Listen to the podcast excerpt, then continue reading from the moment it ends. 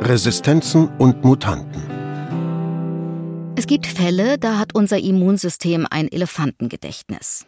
Wenn es einmal festgestellt hat, dass es Gräserpollen nicht mag, hat man sein Leben lang jedes Frühjahr Heuschnupfen. Bei einigen Impfungen hingegen schwächelt das Immungedächtnis. Die Menge der schützenden Antikörper, die durch die Impfung erzeugt wurden, nimmt ab. Beim Immunsystem verblasst mit der Zeit die Erinnerung, dass es da schon einmal einen Impfschutz gab. Dieses Vergessen passiert aber nicht von einem Tag auf den anderen. Es verhält sich eher so wie bei einer Sprache, die man in der Schule gelernt hat und danach nicht mehr verwendet. Als junger Mensch konnte man sich vielleicht noch ganz passabel auf Französisch unterhalten, aber wird man Jahre später erstmals wieder auf Französisch angesprochen, wird es eine Weile dauern, bevor man sich wieder damit zurechtfindet, wenn man überhaupt wieder den Einstieg findet. Und je weiter der letzte Kontakt mit der Fremdsprache zurückliegt, desto schwieriger wird es, wieder hineinzukommen und sich differenziert auszudrücken. Manche Impfungen, beispielsweise gegen Masern, Röteln oder Gelbfieber, bieten einen länger anhaltenden Schutz. Bei ihnen verhält es sich eher so wie beim Schwimmen oder Fahrradfahren. Einmal gelernt, kann man es kaum wieder verlernen. So wie man immer wieder mal seine Fremdsprachenkenntnisse auffrischen sollte, wird auch bei Impfungen mit schwächer werdendem Schutz eine regelmäßige Auffrischung empfohlen. Bei Diphtherie und Tetanus alle zehn Jahre, bei Keuchhusten einmal im Erwachsenenalter. Doch während die Impftermine für Kinder sehr gut eingehalten werden, werden Auffrischungen von Erwachsenen weit schlampiger gehandhabt.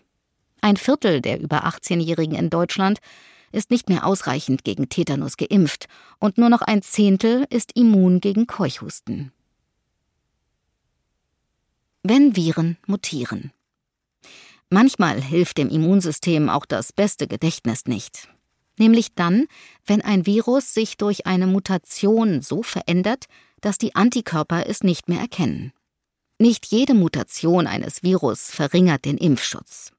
Aber bei einigen ist eben durch einen Zufall irgendein Teil des Virusgenoms so verändert worden, dass die bisherigen Impfstoffe schlechter oder gar nicht mehr dagegen helfen. Mutationen kommen in der Natur ständig vor. Bei Viren und Bakterien, bei Menschen, Tieren und Pflanzen. Die allermeisten davon verschwinden wieder, weil sie die Überlebenschancen des Organismus verschlechtern, oder sie bleiben bedeutungslos, weil sie keinen Unterschied machen. Nur wenn eine Mutation die Überlebenschancen verbessert, wird sie sich ausbreiten, die vorherige Variante nach und nach zurückdrängen oder sich völlig durchsetzen. Wenn eine Mutation bei Krankheitserregern die Überlebenschancen verbessert, bedeutet das, dass sie wiederum unsere Lage als Menschen verschlechtert. Bakterien werden durch Mutationen resistent gegen Antibiotika, Viren werden durch Mutationen resistent gegen Impfstoffe. Oder sie werden ansteckender, oder sie können auf andere Lebewesen als Menschen übertragen werden, oder alles zusammen. Geradezu berüchtigt für ihre Mutationsfreudigkeit sind die Grippeviren die wie der Igel in der Fabel dem Hasen namens Impfstoffentwicklung immer wieder eine Nasenlänge voraus ist. Kein anderes Virus verändert sich auch nur annähernd so schnell und so drastisch wie das Grippevirus. Auch nicht die Coronaviren, obwohl bei ihnen sehr viel von Mutationen berichtet wird. Durch die millionenfache Verbreitung in aller Welt kommen auch bei Covid-19 viele Mutationen vor, und einige von ihnen haben sich als ansteckender erwiesen als der ursprüngliche Typ.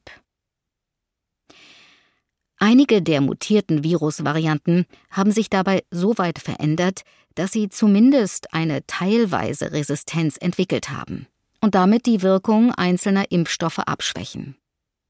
Noch ist keine Mutation dabei, die alle zugelassenen Impfstoffe ausbremsen würde. Aber es ist zumindest theoretisch möglich, dass ein mutiertes Virus gegen alle vorhandenen Impfstoffe resistent ist.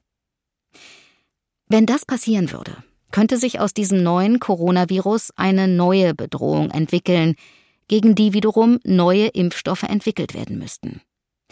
Dann würde auch die bisher durch Impfung erworbene Immunität nicht mehr helfen. Alle, die sich vor dem mutierten Virus schützen wollen, müssten dann zusätzlich mit einem der neuen Impfstoffe geimpft werden.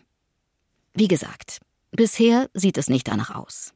Aber wenn es soweit käme, könnten wir davon ausgehen, dass die Impfstoffentwicklung noch schneller und zielgerichteter ablaufen würde als bei der ursprünglichen Covid-19-Pandemie.